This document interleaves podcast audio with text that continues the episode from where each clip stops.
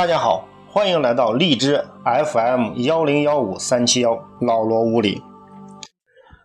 对于铁路而言，列车速度是铁路赖以生存和适应社会发展的唯一出路。俗话说得好，火车跑得快，全凭车头带。火车的运行速度和营运效率的高低，取决于车头的动力系统。然而，这句俗话从五十二年前开始，逐渐变得不再适用了。这是为什么呢？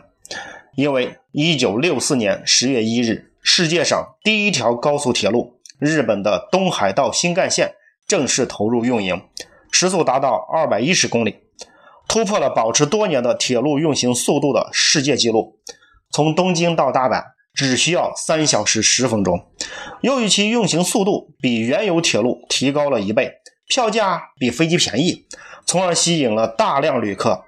这就逼停了东京到名古屋之间的飞行航班，这是世界铁路与航空竞争中首次取得的胜利。一九八一年，法国建成了它的第一条高速铁路，列车时速达到二百七十公里。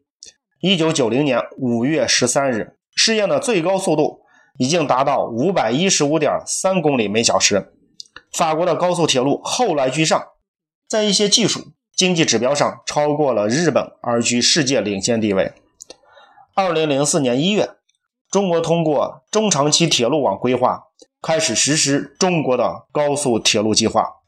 二零零四年至二零零五年，中国北车长春客车、唐山客车公司、中国南车青岛四方，先后从加拿大的庞巴迪、日本的川崎重工。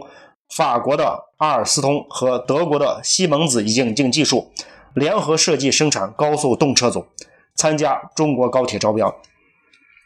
在招标谈判中，德国的西门子公司通过内部渠道得知中国铁路中最中意的车型后，开始漫天要价。不过，所有的谈判都在铁道部的密切关注中。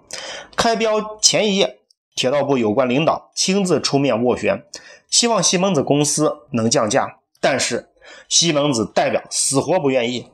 第二天早上七点，中方宣布选择法国的阿尔斯通作为合作伙伴。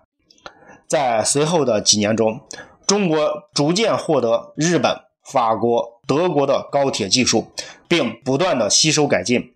二零零八年八月一日。中国第一条具有完全自主知识产权、世界一流水平的高速铁路——北京到天津的城际铁路通车运营。中国人只用了五年的时间，就走完了国际上四十年高速铁路发展的历程。二零一六年一月四日，海南六百五十五十三公里环岛高铁开通运营，标志着中国高铁达到了一点九万公里的总里程。目前。中国的高铁已经跃居世界一流。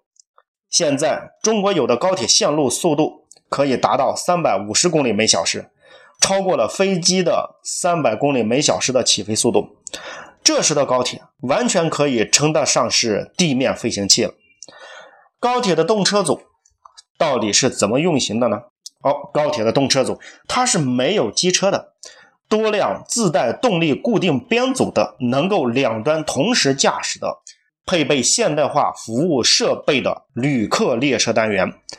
动车组因为有较多的电动机，并分散在多个车厢的车轴上，所以呢，动车组不但拥有更大的行车功率，而且动力轴对铁路铁轨的粘着力的要求较低了，每轴的载重较少。动力效率高，爬坡能力强，在功率一定的情况下，就能获得更高的运行速度。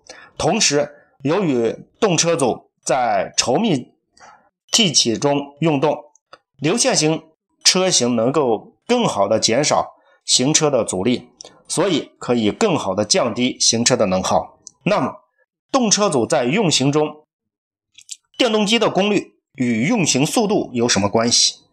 动车组受到的空气阻力与运行速度有什么关系？动车组减速过程中、加速过程中，能量是怎么转化的？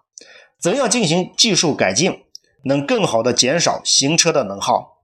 对于这些问题，人教版必修二第七章机械能守恒定律，将为大家做最基本的描述和讲解。如果大家喜欢老罗物理的音频视频，欢迎大家订阅。